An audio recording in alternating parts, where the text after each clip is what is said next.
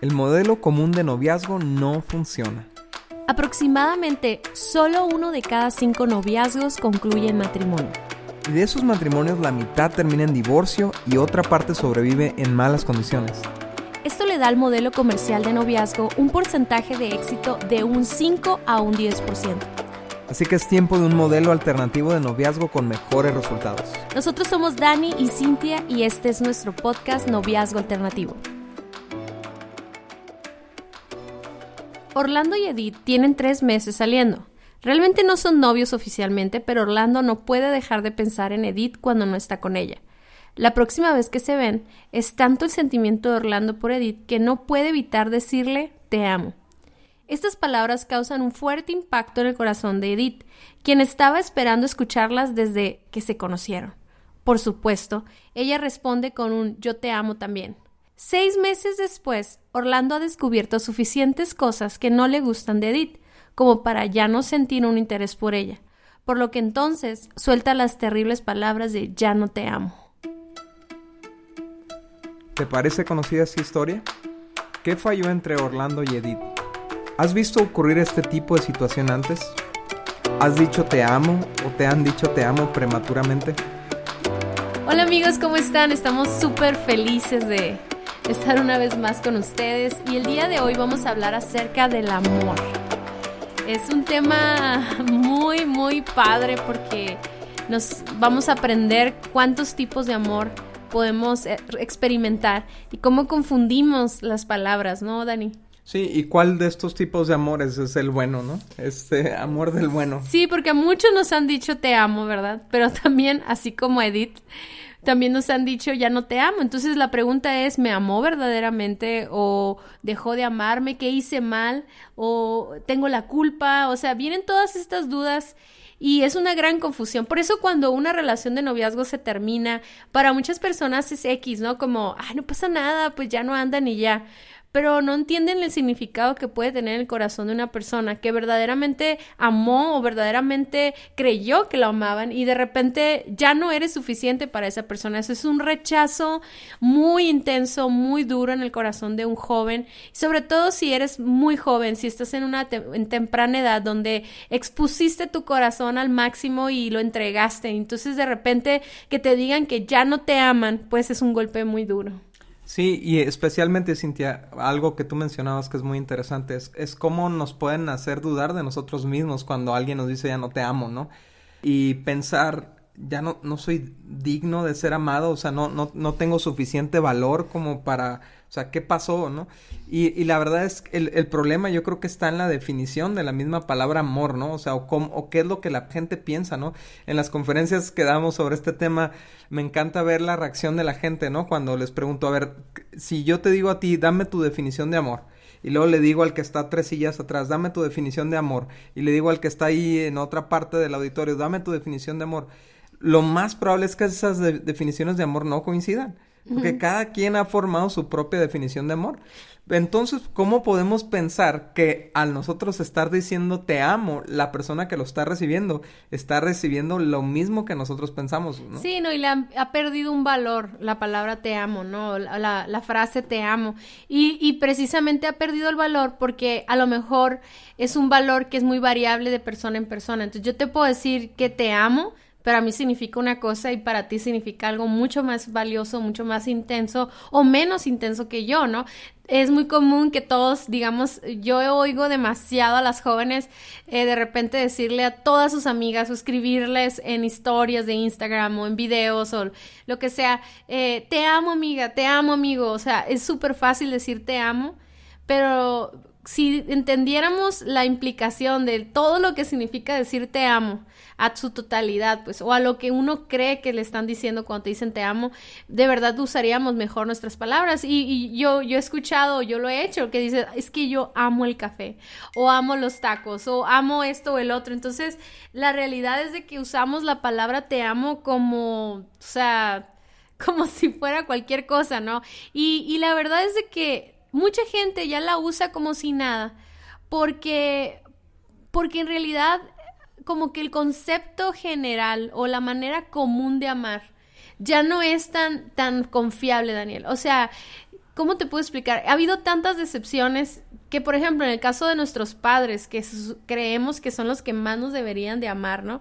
Y, y, de repente que se vaya tu papá de la casa o que se divorcien.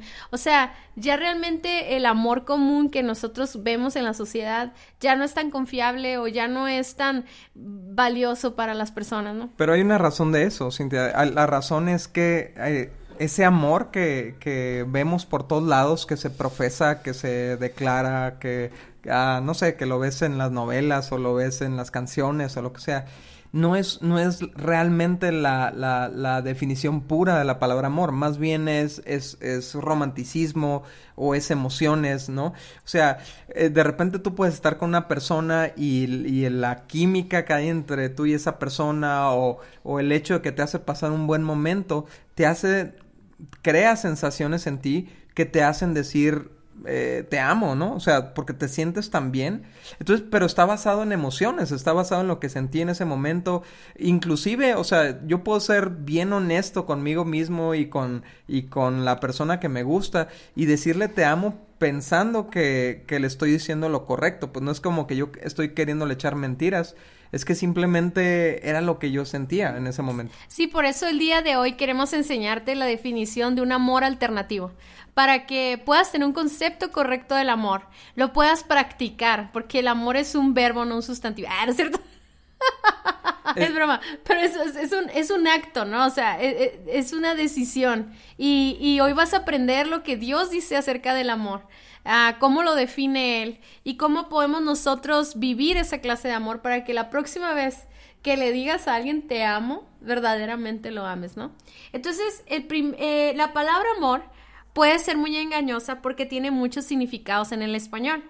¿Qué significa esto? Cuando nosotros leemos en la Biblia eh, acerca del amor, leemos amor, ¿no? Y, y para nosotros en el español, pues, o sea, como hemos estado platicando en los últimos minutos, o sea, amor puede significar toda clase de cosas. Pero cuando nosotros encontramos en el original, cada que nosotros leemos en la Biblia, como cuando leemos el amor es paciente, o el amor es esto o el otro, o cuando habla el amor en, el libro de Cantares, o cuando habla el amor en Proverbios, o sea, cada una de las palabras que se tradujeron al español tiene un original en, en, en hebreo en, o en, en, el original, en griego o, en arameo, no sé, ¿no? Entonces, ah, la palabra en sí significa otra cosa. Entonces, de todas las palabras que encontramos que se tradujeron al español como amor, tenemos cuatro tipos de palabras. Y hoy vamos a hablar de cada una de ellas y te las vamos a explicar para que cuando tú sientas algo puedas definir si es amor o si es deseo o si es amistad, o simplemente me gusta, ¿no? O sea, como que puedas aprender a, definir muy bien. No sé si, si me di a entender, Dani, o sea... Sí, sí, sí. Lo que pasa es que si no sabemos, eh, una de las cosas que, que es bien importante, por ejemplo, enseñarle a los niños es que le pongan nombre a su emoción, porque eso les ayuda a entenderlas, eso les ayuda a comunicarlas, ¿no? Y la bronca con el español es que, o sea, tenemos como cinco emociones muy parecidas a las que le llamamos amor, ¿no? Y la verdad el amor, como decíamos, ni siquiera es una emoción, es una decisión, ¿no? Entonces vamos a hablarte de estos otros tipos de amor para que sepas identificarlo y también cuando alguien te diga te amo, le digas, a ver, me amas como amigos, me amas como, como compadres, me amas como, como te deseo o me amas como que quieres entregar tu vida por mí, ¿no? Ajá, exacto. Entonces encontramos en la Biblia estos tipos de amores. El primero es con una palabra que es, es el amor filial, que significa amor fraternal o amor de amigos o amor de hermanos es el que tienes por, por ese amigo que, que compartes, eh, que platicas, que te diviertes con esa persona, que te la pasas bien. O sea, yo creo que ese es el primer amor que sentimos cuando conocemos a alguien. Bueno, el amor, el amor puede ser también el amor pasional, pero yo creo que cuando tú conoces a un amigo, pues no, no lo deseas, no te gusta, o sea, primero es como una, como un convivir, algo que te la pasas muy bien con esta persona y te dan ganas de decirle te amo, ¿no? Siento una conexión con esta persona, ¿no? ¿Por qué? Porque compartimos, porque disfrutamos, porque reímos, porque lloramos, porque compartimos lo suficiente como para sentir esa conexión. Y entonces yo puedo, yo puedo, los hombres nunca nos vamos a decir te amo entre nosotros, es muy raro, ¿no? Nos, ¿Quién sabe, amor? Nos hace sentir muy incómodos. La verdad es que ahorita todos se dicen te amo. Bueno, sí, sí es cierto, tienes razón. Bro, te amo, bro. Pero, pero las mujeres se lo dicen como al día dos, ¿no? De, amistad. Ya, Ay, es que, es que no manches, te amo, eres mi mejor amiga, ¿no? O mejor amigo y ya va listo. Ajá, o, ya. pero es, ese es el amor filial, que, que no es que estos amores no sean ah, buenos en una pareja, son importantes, pero no es el amor que va a sostener una pareja para siempre. Sí, o sea, eso quiere decir que si acabas de conocer a una persona y te caes súper bien, te la pasas súper padre, te la pasas mandando mensajes, te gusta su creatividad, te gustan las pláticas, etcétera, tú lo amas con amor filial. Amor de amigos, amor de hermanos. Por lo tanto, no le vas a decir te amo, ¿verdad? Así tan, tan, tan drásticamente. Y luego está el amor, está esta palabra eh, eros. Por ejemplo, a ver, Cintia, es que está muy interesante esto. Me gustaría no, no saltarnos al, a la siguiente sin enseñarles a los jóvenes cómo poder decir te fileo, o sea, de la palabra filia, pues, este, que no suene a te amo, como pues me caes muy me bien. ¿no? ¿Cómo disfruto estar contigo? Me caes muy bien. Disfruto mucho tu compañía o algo así, ¿verdad? O sea, qué gusto haberte conocido, me, me gusta lo que estamos conociendo de los dos o Le doy gracias a Dios por tu amistad. pero es muy importante, ¿no? Ah, para usar las palabras correctas. El siguiente amor decía Cintia es, el eros, ¿no? Eros, ajá, es la palabra eros que cuando la tradujeron al español le pusieron amor. Pero Eros es un, es un amor, una clase de amor, un sentimiento que está muy relacionado con, con, las, con las emociones, con la pasión, con, con... Bueno, ahorita vamos a hablar un poquito más de cada uno de ellos. Más bien nada más quiero definir lo que son las palabras, ¿no? Y luego tenemos el, el, amor estorge, que, que ese es, es, muy raro, casi nadie lo menciona, porque es, un, es una especie de cariño eh, como de mascota. Soy bien gacho, ¿no? Como cuando, yo, yo lo veo más como cuando amas cosas. O sea, cosas que te agradan. Le tienes un afecto especial. Como, e, tú dices como una mascota, como amo mi perro, ¿no? O sea, no lo amas de que vas a dar tu vida por él. Aunque ni hay te, gente, ¿eh? Bueno, y no que te guste, ¿verdad? O que Pero, te vas a casar. O te vas a casar con él. O, por ejemplo, amo los tacos, o amo los zapatos, o amo hacer esto, esta cosa. Es como, como amar una cosa, ¿no? Ese es el amor que se define con la palabra, o que es el original, la palabra estorge. Estorge. Pero la palabra ágape, que es otra palabra que se define como amor, es la palabra que se utiliza en ese pasaje de Corintios y ahorita vamos a hablar un poquito más de ella, pero es un amor de pacto, es un amor incondicional de Dios hacia sus hijos. Ah, ah, entonces, filia es amor de hermanos, eros es amor pasional, estorge es amor de cosas y ágape es un amor de Dios. Entonces, ahora sí, si pudiéramos, Dani, como conectarnos un poquito más en cada uno de ellos. Ahorita queremos hablar acerca del amor pasional. Sí, o sea, yo creo que nos vamos a enfocar en, en, diferenciar el amor pasional del amor ágape, porque a principio se parecen mucho. ahorita como platicábamos la historia, ¿no? Eh, eh, eh, son estas emociones fuertísimas que sentimos al grado de que pensamos, yo puedo dar la vida por esta persona, ¿no? O sea, yo hago lo que sea por esta persona. Es cuando gente se decide casar, ¿no? Y, este, por lo bonito que siente con esta persona y todo eso. Pero tú te das cuenta de, de uno o de otro por sus frutos, ¿no? Este, por la, por las cosas que suceden después con el tiempo, ¿no? Entonces, por eso es bien importante cuando tú sientas algo por alguien, no irte de volada ahí a decirle o algo, sino deja pasar tiempo, porque el tiempo va a manifestar ¿Qué clase de amor es? ¿Es un amor que tú estás decidiendo y que va a ser para beneficio o es un amor eh, emocional o eros que es eh, así esa pasión que puedes sentir físicamente por una persona entonces eh, fíjate el amor pasional tiene que ver con los sentidos y las emociones. Es estimulado por el olfato. Por ejemplo qué bien huele ese muchacho o esa chava, ¿no? Y ese olor, dices, sabes que ese hombre es lo máximo, ¿no? Porque huele rico, porque usa un buen perfume, o esa mujer es lo máximo porque huele rico. Tiene que ver con la vista, por supuesto, sobre todo en, los hombres, ¿no? Que somos muy visuales, ¿no? Y entonces, si se ve bien la chava, nosotros pensamos que está bien, o sea, que es, que es un buen partido para nosotros porque visualmente nos estimula.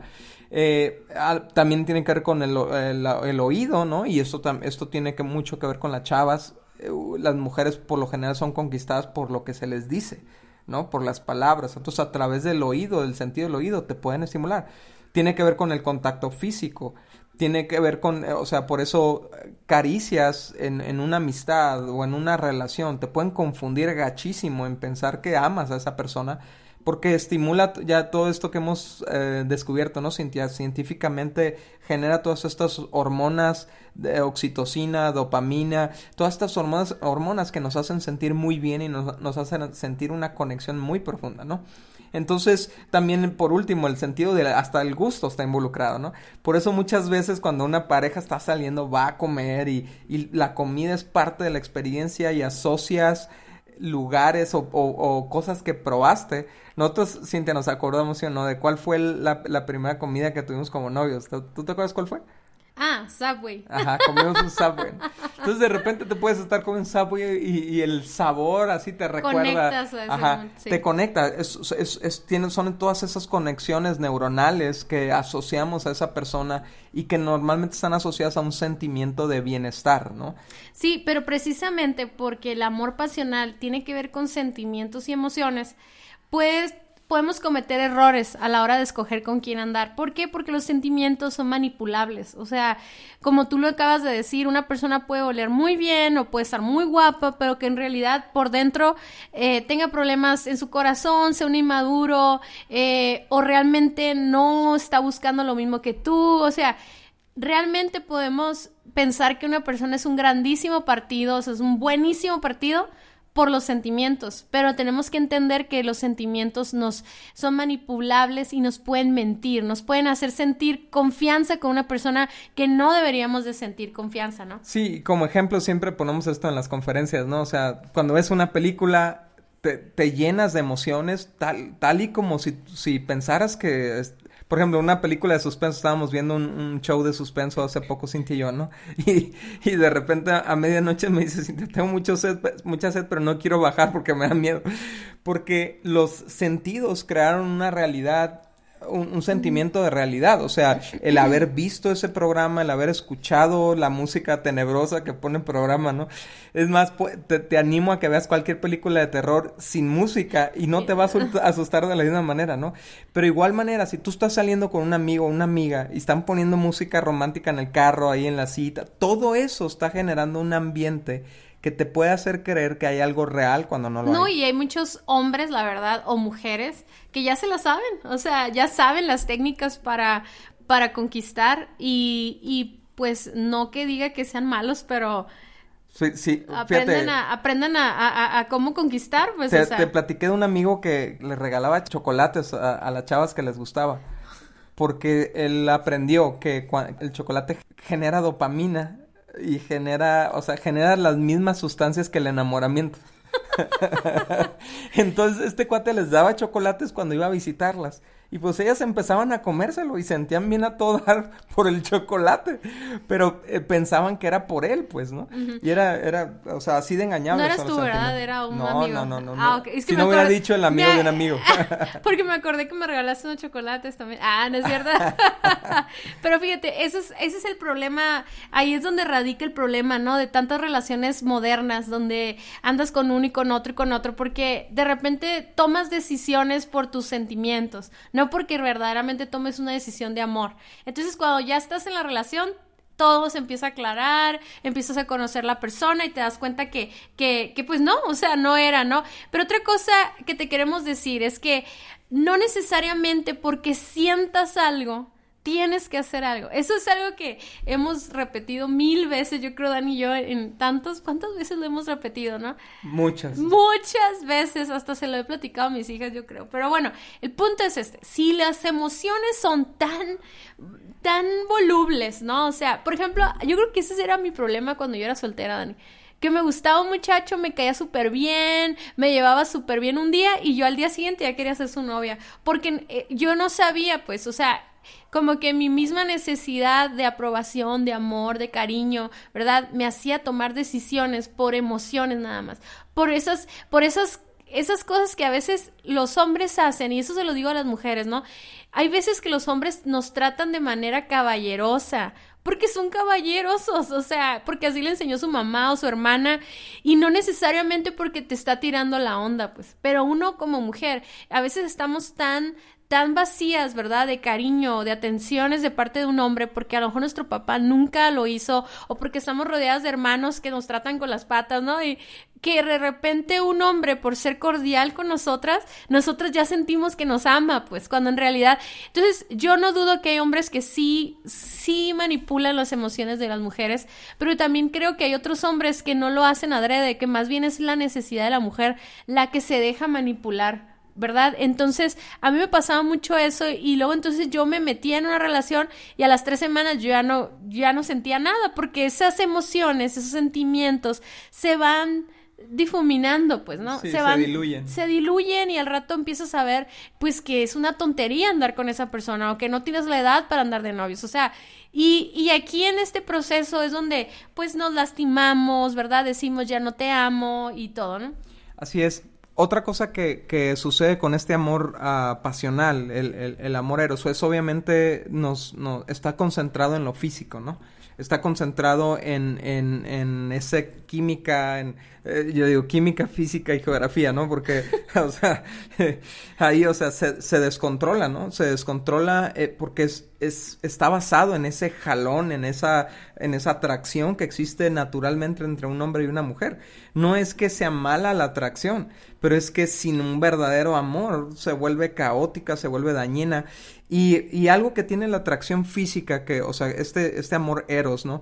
Es que el mismo amor eros te nubla para ver defectos, para ver problemas de carácter, para ver, para ver cosas que no van a funcionar en la relación que dentro del matrimonio esto, esto funciona de maravilla para no estar viéndonos los defectos como esposos. O sea, estamos compartiendo toda una vida juntos. Cintia y yo tenemos 19 años de casados.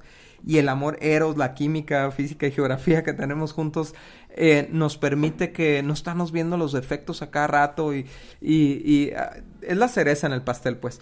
Pero fuera del matrimonio, en el noviazgo y sobre todo antes del noviazgo te arruina la capacidad de discernir si esa persona es buena para ti o no. Sí, y yo creo que lo típico ahorita es primero besas a la persona y luego decides andar con esa persona. Y no será que esa decisión fue basada en química, ¿verdad? En la atracción que sentiste, cuando en realidad tus sentidos, tú puedes tener los ojos vendados y te puede besar lo que sea, y tú pensar que es muy bueno eso, ¿no? ¿Por qué?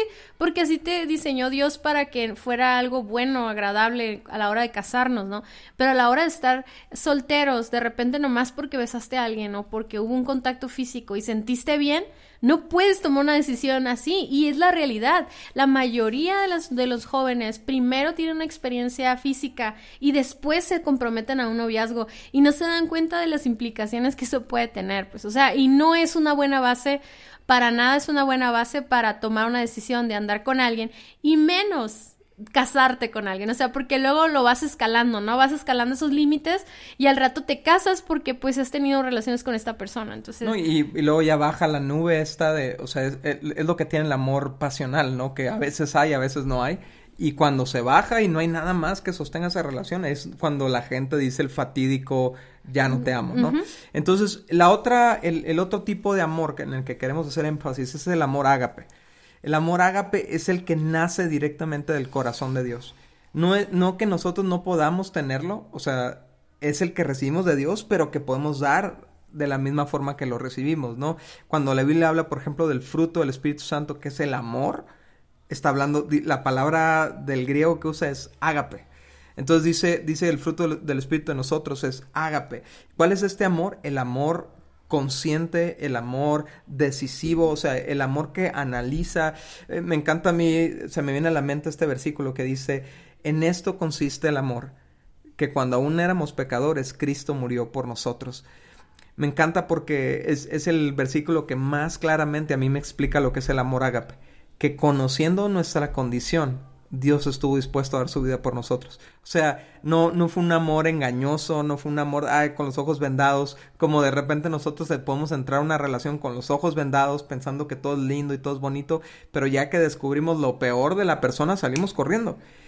El amor de Dios es diferente. El amor de Dios conocía lo peor de nosotros y se fue corriendo a nosotros, ¿no? O sea, a, amarnos, a salvarnos, a, a, dar su vida por nosotros. Ese es el amor ágape, ¿no? Por eso es tan importante como tanto que recalcamos Daniel y yo, que antes de, de comprometerte en un noviazgo, primero conozcas lo más que puedas de una persona que tú no puedes decir que amas ágape a una persona si no la conoces. Exacto. ¿Verdad? Porque uno puede decir te amo a un amigo, le puede decir te amo hasta de aquí al 3000, ¿no? Pero, pero la realidad es que si esa persona te falla, si descubres que te engañó, si descubres que te robó tus tenis favoritos, o sea, si descubres que, que te cualquier cosa que descubras de él o de ella que te dañó o que te lastimó, y que todavía puedas decir, pero aún así te amo. O sea, ese es, ese es el, esa es la clase de amor y yo creo que nunca lo vamos a entender al máximo, pero el amor agape es un amor de un pacto que no tiene nada que ver con nuestras acciones, sino con la decisión que Dios tomó de amarnos, ¿no? Entonces, dice este pasaje y lo queremos leer. Quiero que te imagines que cada que hablemos de amor estamos diciendo ágape, ¿ok? Está en primera de Juan 4 del versículo 7 y 8. Dice, queridos amigos, sigamos, sigamos amándonos, ahí está diciendo ágape, unos a otros, porque el amor viene de Dios y todo el que ama es un hijo de Dios y conoce a Dios, pero el que no ama no conoce a Dios porque Dios es amor. Entonces, este pasaje, cada que dije amor, imagínate que dije ágape, ¿no? Este, fíjate, lo que está diciendo aquí es algo bien interesante. Nosotros por nuestra propia cuenta es imposible generar este tipo de amor. O sea, es, yo creo que todo el mundo está, uh, todo, si tú te fijas, Daniel, todo gira alrededor de la búsqueda de este amor. O sea, todo lo que vemos a nuestro alrededor, los likes, eh, las compras, las relaciones, eh, eh, sexo, todo, todo, todo, todo, todo es en una búsqueda desesperada por experimentar este amor. Entonces, encontramos sustitutos, ¿no? De, de, de emociones temporales que nos apagan un poquito esa necesidad, pero al final del día sigue la necesidad de amor. Pero es hasta que conocemos el amor de Dios que podemos experimentar el amor a plenitud, porque yo nunca me he sentido más amada con Daniel que las veces que él me ha perdonado. O sea, yo si hoy, si hoy yo dijera, ay, hoy no siento amor por Daniel, yo tan solo necesito recordar todo lo que hemos vivido juntos y cómo él me ha perdonado a mí para, para sentirme amada, pues. Entonces, cuando Dios nos ama a nosotros, es, un, es, es una experiencia, yo no sé si ustedes, amigos, la han experimentado, pero cuando tú experimentas el amor de Dios, es, es un amor a plenitud. Y es un amor que no, que tú sabes que no mereces. O sea, y es un amor increíble. Y ese es el amor que tanto promueven las películas y que, tanto quieren sustituir el romance y, y, todo eso que vemos en, en, las series y, les decía ahorita en las redes sociales y todo, ¿no? El deseo, el deseo tan, tan profundo de nuestro corazón de ser amados. Pero cuando podemos experimentar el amor de Dios, ¿por qué lo podemos experimentar? Porque Él es amor. Y dice la Biblia que nosotros no podemos dar ese, esa clase de amor. Si nosotros no amamos es porque no hemos experimentado el amor de Dios, ¿no? Sí, y por eso nosotros siempre le recomendamos a, a jóvenes que si tú eres una persona que ha experimentado ese amor, no trates de encontrar esa clase de amor en una persona que no está conectada con Dios, porque no lo vas a recibir. Vas a poder recibir amor eros, sí, vas a poder encontrar amor fileos, sí, pero no vas a poder encontrar esta clase tan especial de amor que es la que perdura, que es la que la que realmente tu corazón está buscando, ¿no? Que es el amor ágape. Eso solamente lo podemos encontrar de Dios y de personas conectadas a Dios. Fíjate, Cintia, dentro del amor ágape de Dios, estos son los, los dos componentes nucleares, la misericordia y la gracia. Y son palabras a lo mejor muy rebuscadas, muy domingueras, ¿no? Pero la misericordia significa eh, no darle a una persona el castigo que se merece. O sea, a pesar de lo que conoces de una persona, a pesar inclusive de lo que te hace una persona, no la, no la castigas, no la dejas, no, le, no la sueltas. Y la gracia es darle un amor más allá de lo que se merece, ¿no? Y ese es el amor que recibimos de Dios todo el tiempo. Es el amor que recibimos de Dios todo el tiempo, todo el tiempo nos ha perdonado. Dice la Biblia, eh, con amor eterno te he amado, por eso te he extendido mi misericordia. En otras palabras, otra vez te he dado misericordia, y otra vez te he dado misericordia, y otra vez te he dado misericordia. Y, la gracia es este regalo, tantas cosas que recibimos de Dios que no merecemos. Entonces, si tú, amigo que nos estás escuchando o amiga que nos estás escuchando, estás buscando amor, amor de pareja, o sea, se vale que lo estés buscando, pero tienes que entender lo que verdaderamente significa el amor. Estar dispuesto a perdonar y estar dispuesto a dar de ti aunque la otra persona no se lo merezca. O sea, el problema, Cintia, con, la, con el amor común es que es un amor súper convenenciero. Es un amor que mientras me des y mientras me haga sentir bien y mientras yo reciba todo bien, pero nomás fállame y se acabó. Nomás no me gusta lo que haces, se acabó. Nomás me decepcionas, se acabó. Pero ese no es el verdadero amor. Entonces, fíjate, eh, dice Colosenses 3:14, dice, sobre todo, vístanse de amor. Ahí está hablando otra vez la palabra ágape, ¿no? Los, lo cual los une a todos en perfecta armonía. O sea, amigo, amiga, el amor que tú estás buscando es el amor ágape. Y el, ese amor ágape primero lo tienes que encontrar en Dios para que tú puedas darlo. ¿No? Sí, y eso es lo que yo les quería decir. Si tú sientes que necesitas que te amen, entonces no has sido amado. Porque el amor que verdaderamente necesitamos es el amor de Dios. O sea, el, el, que yo me levante el día de hoy y yo diga, soy amada, no puede venir del amor de Daniel o de mis hijas o de otras personas, porque si yo estoy esperando eso y me falla en el día de hoy, entonces yo me voy a incapacitar para poder amarlos de regreso. Sin embargo, si hoy yo me despierto y sé que Dios me ama, me capacita para amar a mi familia, para amar a Daniel. Y obviamente el fruto del amor verdadero va a venir más amor verdadero y me voy a sentir amada y, obviamente si yo siembro amor verdadero en, en Daniel, pues él también me va a amar porque él está conectado a la fuente de amor. Pero entonces si yo, por eso yo muchas veces digo, si tú dices yo necesito tener novio, no tengas novio ahorita porque probablemente estás queriendo llenar vacíos de tu corazón. Entonces, una vez que, que podemos experimentar el amor de Dios, entonces seremos capaces. Y aún, fíjate, aún, aunque hemos experimentado el amor de Dios, tenemos que recordarlo todos los días porque se nos puede olvidar y entonces empieza a, a, salir nuestro orgullo otra vez, nuestro egocentrismo y ese amor pasional, ¿no? Entonces, amigos, la verdad este tema es muy extenso y de hecho la próxima semana vamos a seguir hablando de él y vamos a seguir comparando el amor pasional con el amor ágape. Yo creo que con lo que vimos el día de hoy podemos llegar a una conclusión. Si tú ahorita estás sintiendo mariposas en la panza, si estás sintiendo algo extraño por alguien más, ¿verdad? Te sientes atraído por una, por un amigo, una amiga, ¿verdad? Y, y, se conocen y, y, estás confundido. Muchas personas nos mandan mensajes de que si, que si, ¿cómo puedo saber si es verdadero amor? Yo creo que el día de hoy has encontrado una herramienta muy importante. O sea, analiza si lo que tú sientes es una emoción, es un sentimiento, es algo que se puede difuminar con el tiempo o diluir con el tiempo, o es verdaderamente el fruto de un amor que sientes, o sea, una decisión de amar aún sabiendo las cosas malas o aún sabiendo los defectos. También si a ti te dijeron te amo y luego te dijeron ya no te amo, hoy puedes descansar porque nunca te amaron realmente, nunca te agape realmente, ¿no? A lo mejor era algo momentáneo, emocional, todo, pero despreocúpate porque emociones van y vienen, pero el amor de Dios permanece para siempre. Muchas gracias por haber escuchado nuestro podcast. Para nosotros es muy importante escuchar tus comentarios y dudas. Te invitamos a conectarte a través de nuestro Facebook e Instagram Guía de Noviazgo Alternativo nuestra página vivoalternativo.com. Si el tema de hoy fue de ayuda para ti, compártelo con todos tus amigos. Hasta la próxima.